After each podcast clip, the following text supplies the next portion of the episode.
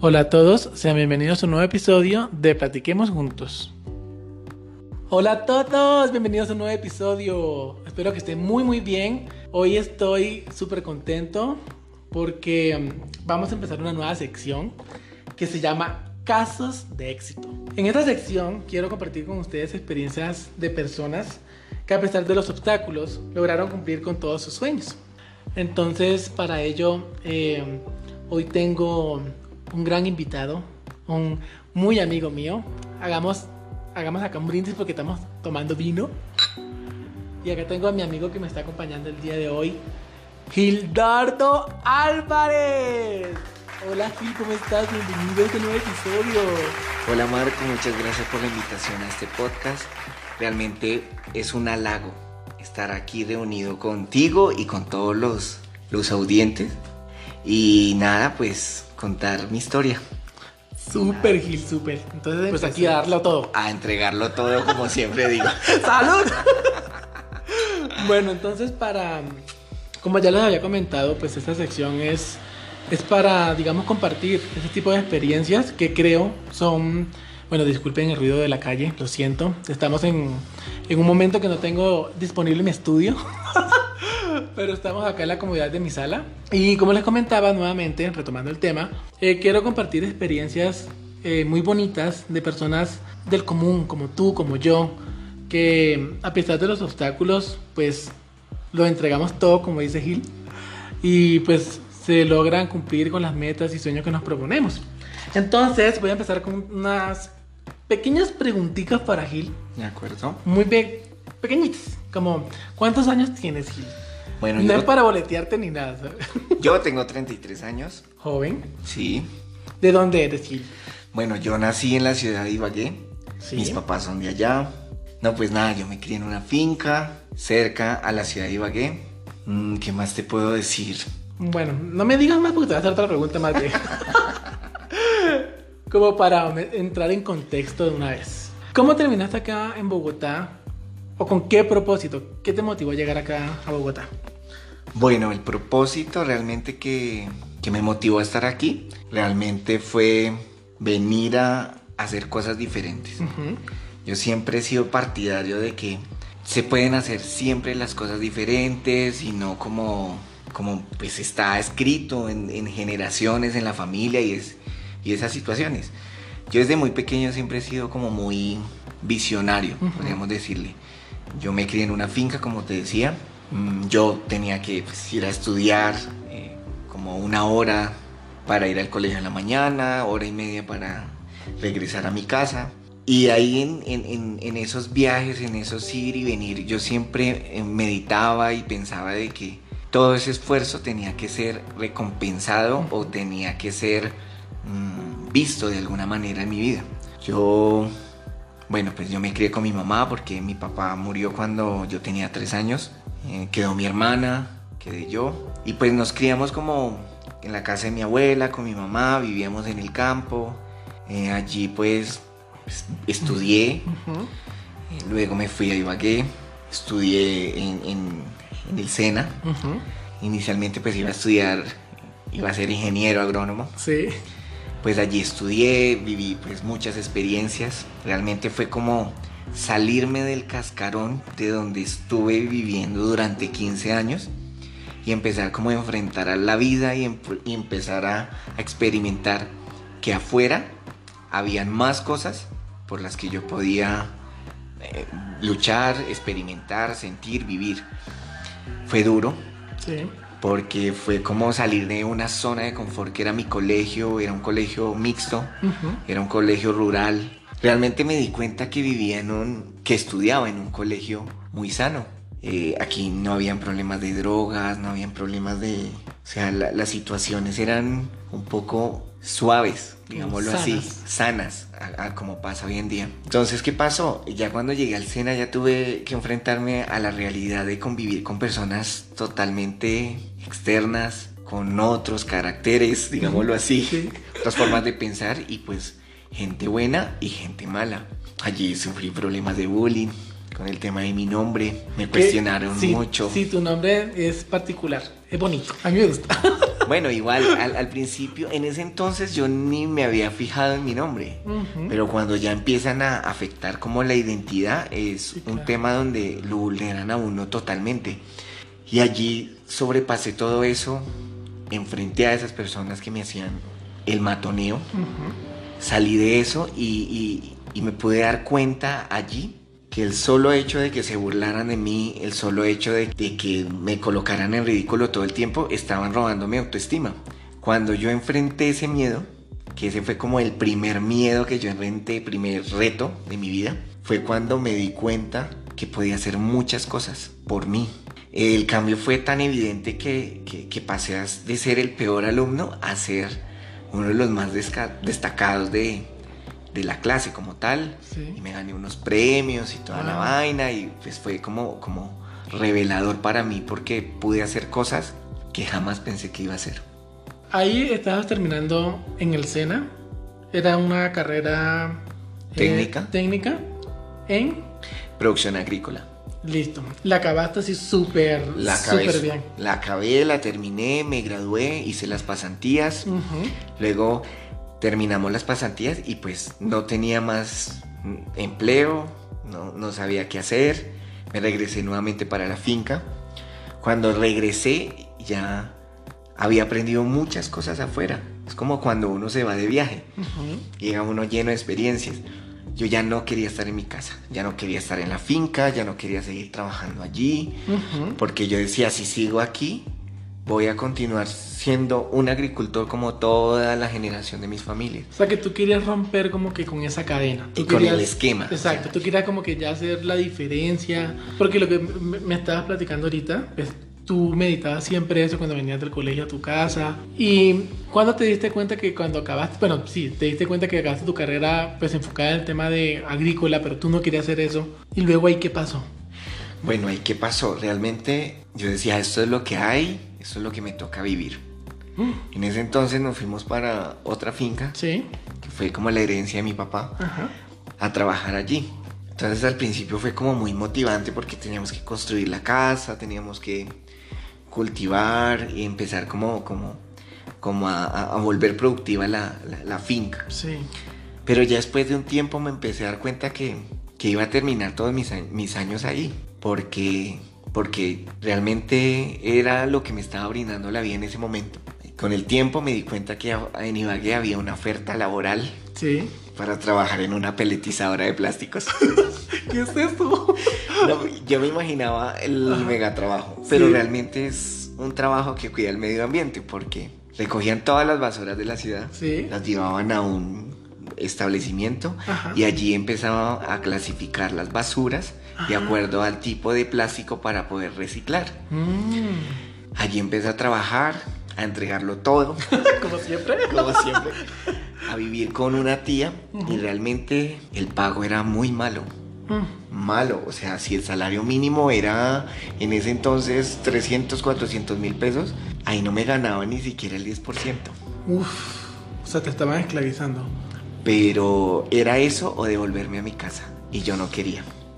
La verdad era que no quería porque yo decía, este es solo el inicio, vendrán cosas nuevas. Todo va a cambiar, todo va a mejorar. Pero ese fue un tiempo como de construirme, uh -huh. de, de, de, de, saber a dónde podía ir y dónde no quería estar. Sí. Eh, no te niego que muchas noches lloré, muchas noches medité y le decía a la vida, le decía a Dios, yo quiero para mi vida algo diferente. Sí. Y quiero que se me abran posibilidades en lugares diferentes para hacer cosas diferentes, experimentar momentos, experiencias fuera de lo normal. Sí. Eh, durante ese tiempo me llamó un primo y él se había venido para Bogotá en ese momento con otros dos primos. Eh, yo no lo pensé, yo le dije, ayúdeme a conseguir un trabajo en Bogotá y me voy con usted. Pues el trabajo era trabajar en construcción. Yo wow. le dije que no había ningún problema.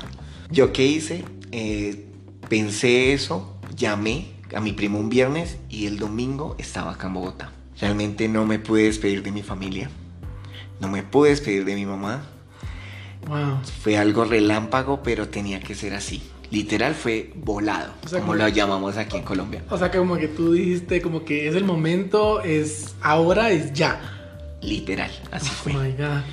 Eh, yo vivía con mi tía, yo le comenté a mi tía la situación, ella me dijo, mi amor, yo te apoyo. Ella me dio mucha inspiración y realmente tomé la decisión sin pensarlo. Como, como son las oportunidades, a veces Sí. uno piensa y medita y se asusta y Sí. se llena de ansiedad. Yo decía, es el momento de salir y lo voy a hacer. Ese domingo ya estaba acá en Bogotá, llegué en la noche y al otro día ya empecé a llevar que mi, mis documentos, o sea, ni siquiera una hoja de vida, era solo la cédula para afiliación Ajá. y listo, eso cero entrevistas ni nada. Wow. Había otra oferta también como, como mecánico, pero yo decía, prefiero esta porque no me gusta engrasar. Primero la clase. No, no, no, no era el tema, era como, como que no iba con lo que yo, yo esperaba. sí. No sé, era como el instinto en ese momento. Eh, llegó ese martes, empecé a trabajar.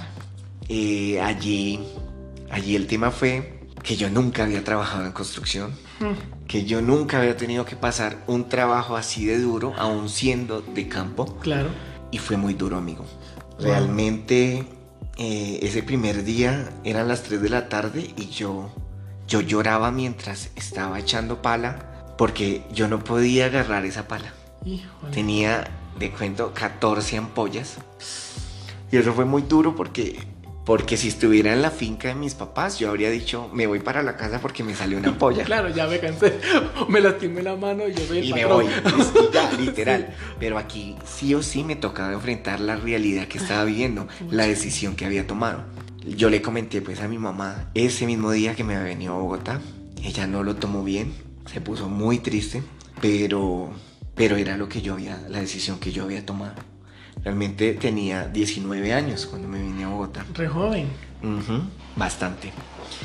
Entonces, eh, como te decía, empecé a trabajar ahí en la construcción. Al principio fue un poco duro, Sí. pero somos un animal de costumbres. Así que continué y duré nueve meses allí. Estamos, estamos llenando las copas, qué pena, que se nos están acabando. Eh, inicialmente, en esos fines de semana, yo iba y recorría la ciudad en Transmilenio, desde norte, sur, oriente, occidente. Me conocí todos los portales, Wow. porque pues era la primera vez que yo venía a Bogotá. Sí. Era una ciudad deslumbrante, me alucinaban sus puentes, Sí, sus calles, eh, sus edificios. En mi ciudad en aquel entonces el edificio más alto tenía 13 pisos. Aquí una torre de apartamentos tenía 15, 18. Sí, claro. Era algo muy normal. Eh, allí duré nueve meses. eh, una persona que conocí allí me vinculó en otro lado y empecé como cotero en esa nueva empresa. Para los que no saben, de pronto acá en Colombia, cotero es una persona que carga cosas, como arriero puede ser. No, no, no. eh, ¿Qué hace el cargar y descargar bultos. Exacto. De, Eso es un de un carro, como tal. Allí fue durísimo esa inducción. La inducción tampoco fue una entrevista así, sino era Sí. cárgueme y descárgueme este carro. Ok. Fue muy duro. Fue muy duro ese nuevo inicio. Fue. eh, no sé, eh, tenía un jefe complicado que lo trataba a uno como un animal. Wow. Pero aguanté porque realmente mi propósito en ese momento era vincularme en esa compañía y empezar a estudiar. Sí. Que era el motivo por el que yo decía, por la educación uno puede empezar a hacer cosas. Allí trabajaba de lunes a viernes hasta el sábado a mediodía. Eh, igual no podía estudiar porque era fuera de la ciudad. Pero empecé a adquirir experiencia. A los tres meses me ascendieron. Wow. Porque todo por, por un tema de, de que una persona que iba a descargar un, un- un carro, un equipo, Sí. me quería sobornar con alterar las cantidades in- ingresadas al, al sistema, Ajá. pues para que al cliente no le cobraran esa unidad. Yo re- lo reporté. Para muchas personas dirá, oye, tan chismoso, Sí, tan sapo, tan... Pero realmente a veces uno tiene que... No, a veces no, siempre, Siempre, uno tiene sí, que ser claro. honesto y, Ujú. y, y afrontar las cosas. Uno no puede pasar ese tipo de cosas. Eh, Eso me ayudó y me abrió las puertas a que me ascendieran a supervisor cuando echaron Wow. al actual supervisor en ese entonces. ¿Por qué? Porque él sí estaba permitiendo ese tipo de cosas. Eh, ya después de ser el menor, porque yo tenía en ese entonces como 20 años, de ser el más chico de, de, de la planta a ser el supervisor, me enfrentó a nuevos retos, a nuevas cosas, porque el que hoy era tu compañero de trabajo, Sí. al ser ya después tú como tu jefe, Mm. no lo iban a ver bien y fue muy duro, fue muy complicado, eh, pero igual lo hice. Durante ese tiempo me puse a estudiar en el SENA nuevamente, Ajá. empecé a estudiar interpretación de planos, cositas así, Ujú. y me postulé al área de, a, a un área que estaban, que tenían ahí que era de dibujo. Ok. Pero por lo menos, amigo, cuando empezaste a estudiar en el SENA, que ya empe- empezaste a estudiar dibujo, em, ahí estabas como replanteando qué querías hacer en tu parte profesional. Todavía no. No. Estabas mirando como... No, simplemente estaba buscando qué era lo mejor para mi vida en ese momento. Ok. O sea, yo decía, entre estar acá limpiando paneles o siendo, pasando trabajos físicos, Sí. a poder estar en una oficina Ok. desarrollando pues mi intelecto, yo decía, lo tomo por ahí. Ok, te estaba preparando para poder buscar una mejor oportunidad laboral y así ya poder ya tener estabilidad y poder continuar con lo que sí querías. Con lo que hacer. sí quería. Ok. Allí empecé a trabajar en dibujo y fue otro nuevo reto, porque era estar dentro de dibujantes sin ser dibujante. Te voy a contar una anécdota. Realmente cuando el primer día de mi trabajo se me había olvidado crear una carpeta nueva. ¿Por qué? Y no, y no es culpa mía. En mi colegio yo nunca tuve una aula de sistemas. Súper heavy. Eh, las clases de inglés, de sistemas, de informática, todo era libro. Era como teórico. de pura teoría. Ajá. Realmente la práctica la viví en ese momento y pues yo no culpo al sistema de, de educación, pero era lo que había en ese momento Sí, y claro. con lo que yo aprendí. Y volviendo a ese punto, fue un nuevo reto de enfrentar nuevas personas, nuevas situaciones que me hacían cada vez más fuerte porque fue, tuve un jefe que fue un poco muy estricto en ese momento. eh, realmente me cuestionaba mucho porque yo pensaba que era un idiota, yo pensaba que era un bruto y me lo estaba creyendo. Amigo, ¿y qué tipo de dibujos tú hacías? Ah, bueno. Porque es que de pronto la gente escuchará dibujante, pero dibujante de qué. ¿De qué? Ah, bueno, eh, es una empresa de ingeniería Ajá. y, y ellos venden y alquilan andamios para construcción, para construir edificios, casas, puentes, muros de contención. Todo eso es una formaleta como tal. Ok. Entonces nosotros diseñamos eso. Yo realmente dibujante a mano alzada, no es que No. sea, no. Eso Me queda-. Me queda el dibujo como un niño de primaria. Literal. Y así aprendí muchas cosas. eh, tuve una serie de ascensos. Empecé ya a estudiar a distancia. Pero tu jefe, que me estabas contando. Ah, bueno, es, que sí, Sí, mi jefe era muy complicado. Sí. Reténgame, porque Ajá. a veces me, me Sí, sí. adelanto, me atraso. Yo te interrumpo. Mi jefe era un poco complicado y yo me estaba creyendo eso. Ujú. Yo realmente me estaba creyendo que era bruto, que era inseguro, que no servía para nada. O sea, tu jefe no era un líder, por eso En ese entonces no. O sea, te trataba como si tú fueras lo Como- peor. sí, porque aparte venía, era un hombre que venía de bodega a llegar a la parte de ingeniería. Era como, como decir, oye, a veces uno desconoce y, y cree que porque una persona hace cierta o X o Y situación o Y cargo, pongamos que porque una persona está conduciendo un taxi, eh, no es una persona que haya tenido estudios. O que no Eso tenga la capacidad O la capacidad. O, o- o alguien que esté haciendo unas labores que uno cree, para eso no necesita estudio, entonces él mínimo no ha estudiado. Y a veces uno se equivoca. Sí.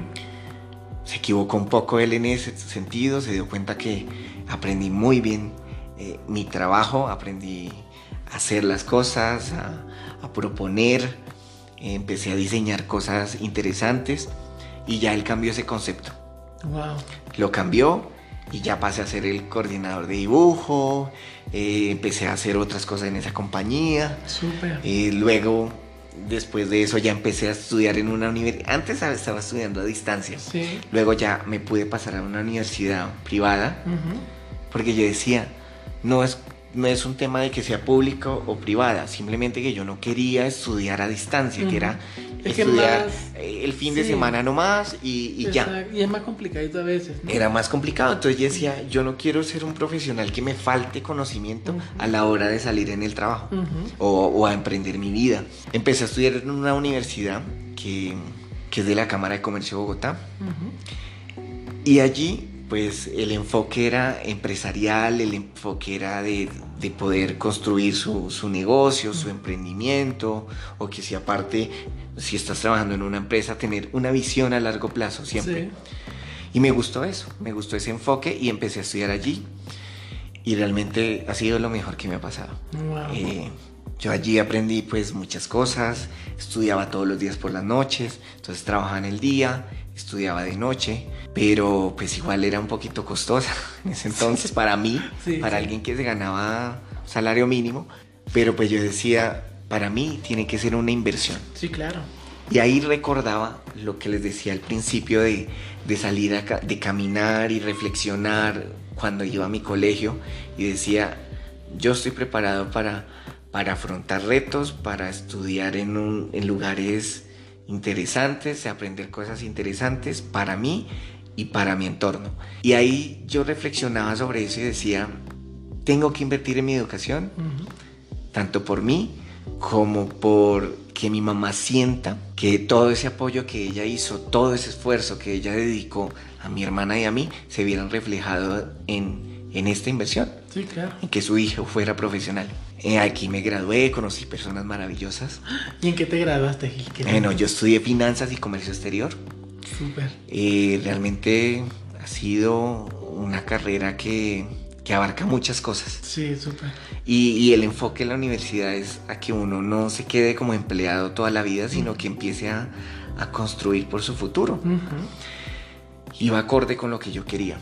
Entonces aquí mientras estaba estudiando en esta universidad, eh, me pasé a otra empresa. Realmente fue un cambio maravilloso. Wow.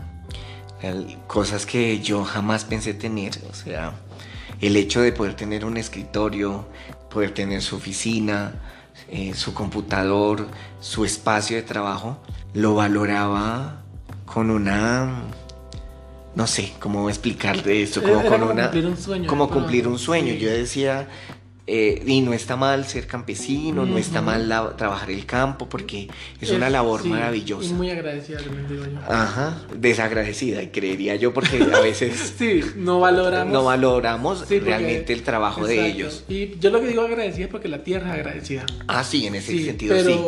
Pero nosotros no. Muy poco reconocida, porque por lo menos yo respeto el trabajo de un agricultor.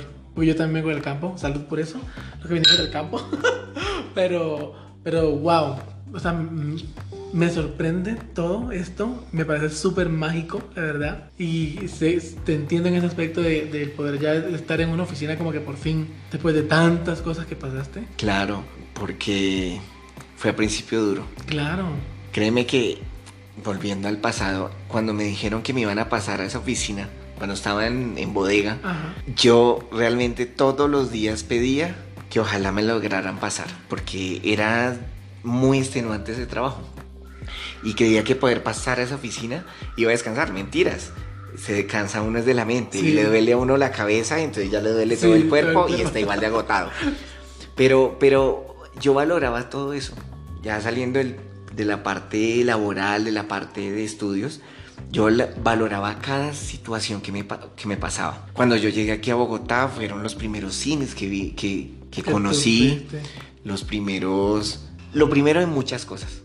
La primera, el primer bar. El primer bar, la primera discoteca, los primeros amigos incondicionales, eh, muchas experiencias. Y creo que ya he perdido un poco de eso, porque yo cuando llegaba, no sé, a un lugar que no conocía, yo antes de entrar, yo cerraba mis ojos y le decía, Dios, gracias por esta situación que me está ofreciendo, por esta oportunidad, por este lugar que estoy conociendo, porque en otro momento no lo habría conocido.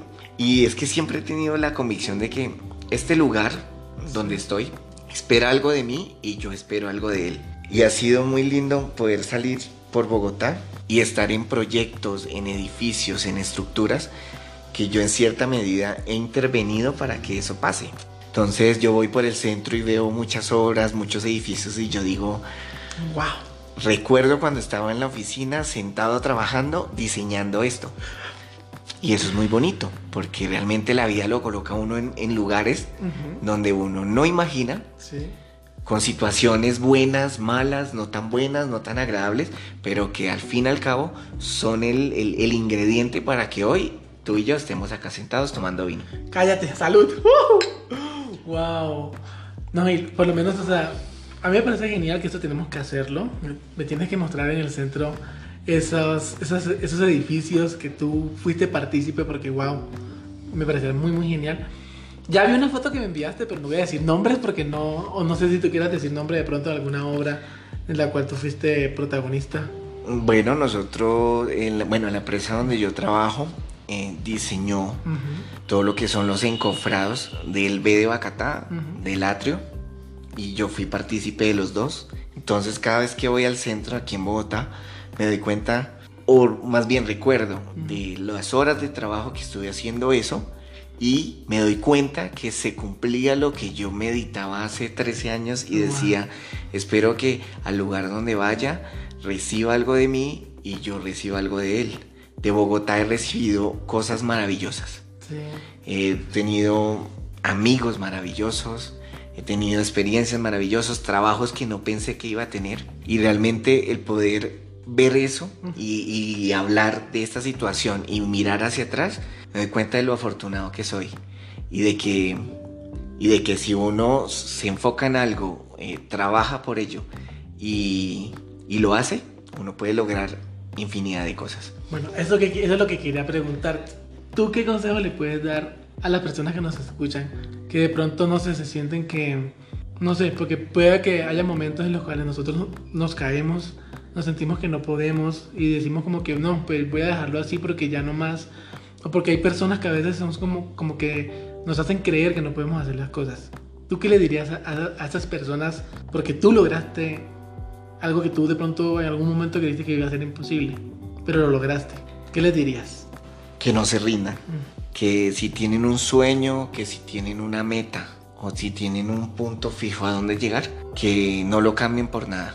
Realmente el camino a veces se puede tornar un poco difícil, un poco complicado, que uno no ve la luz, que uno no ve que las cosas fluyan. Lo importante que es no olvidar de dónde viene y hacia dónde va.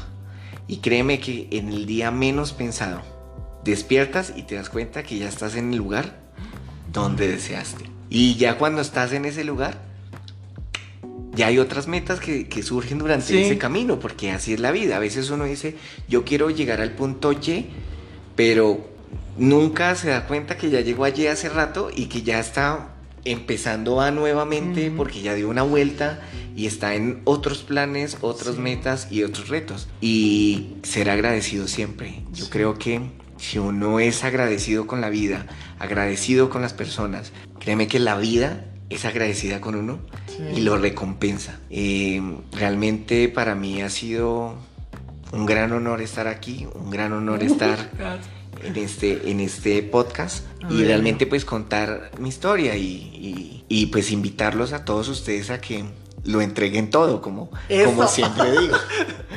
sí, porque para que sepan, el lema de mi amigo Gildardo, mi amigo Gil, es entrégalo todo. Y lo estamos poniendo en práctica. O sea, a eso me refiero, a esos mínimos detalles de, entregarlo todo en todos los aspectos. Así los demás digan, Julano, Sultano, Perencejo, eso está mal. Pero si usted considera que lo, llega, lo lleva a su propósito, hazlo.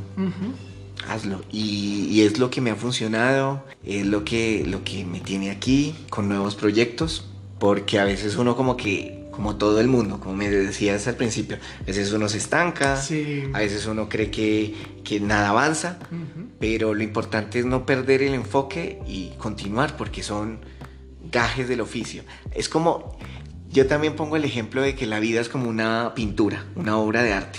Sí. Tiene todos los colores. Entonces tiene colores claros, oscuros, negros, grises. Y así es la vida. Hay días eh, oscuros, brillantes, hay días que uno dice, No. es, ha sido el peor día de mi vida, pero al final del día uno dice, gracias porque tuve otro día más para vivir, para experimentar y para continuar. Sí. Y pues esa es mi invitación a que, a que lo entreguen todo.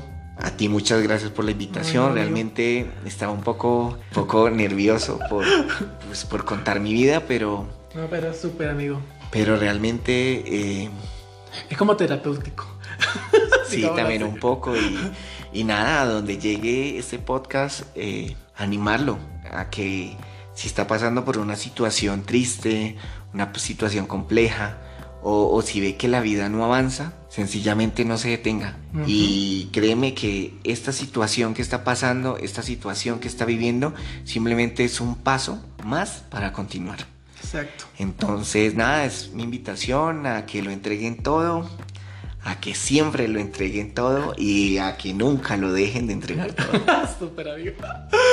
Pues Gil, yo te quiero agradecer en serio por haber aceptado mi invitación, primero que todo. Eh, Gil es un gran amigo, es un gran amigo, es lo máximo. Y de verdad que su historia me parece muy inspiradora, muy bonita. Por eso me pareció interesante compartirla. Espero que, eh, no sé, que el mensaje les llegue a, a las personas que de pronto se sientan en la misma situación, que de pronto se sientan que no, que no avanzan o que, o que están estancadas, o si de pronto, eh, no sé, un jefe o alguien les dice que no pueden, sepan que sí pueden, porque sí se puede. Y reitero lo que tú me dijiste del agradecimiento, y para ello voy a, dar las gracias acá a muchas de las personas que me escuchan fuera del país que les agradezco también por sus mensajes. Han sido muchos mensajes de aliento muy bonitos. Eh, personas en Estados Unidos, en Irlanda, en Ecuador, en Francia. En- o sea, no, a veces para mí es increíble en países que no son de habla hispana, pero de igual manera hay personas que hablan español o de pronto querrán aprender español y que me escuchan. Les agradezco muchísimo por escucharme. Y mm, obviamente a mi audiencia aquí en Colombia también, en México. Gracias a todos. Gracias Gil, en serio. Me encantó escuchar tu historia. A mí también me animas y voy a seguir tu consejo. Voy a entregarlo todo. Entonces amigos, no olviden eh, por favor seguirnos porque voy a dejar las redes sociales de mi amigo acá para que también lo sigan. Yalabi con G de gato. Lo, ahí lo encuentran en Instagram. Igual yo les dejo en la descripción su Instagram para que lo sigan. Y a mí me pueden encontrar en, Instagram en Platiquemos Juntos y en mi cuenta personal como Marco de. Entonces, esto fue todo por hoy. Muchísimas gracias y de nuevo muchas gracias. No, con mucho gusto y a ti. Entonces, muchas gracias a todos. Y bueno, espero que estén muy bien y bye bye. Bye bye.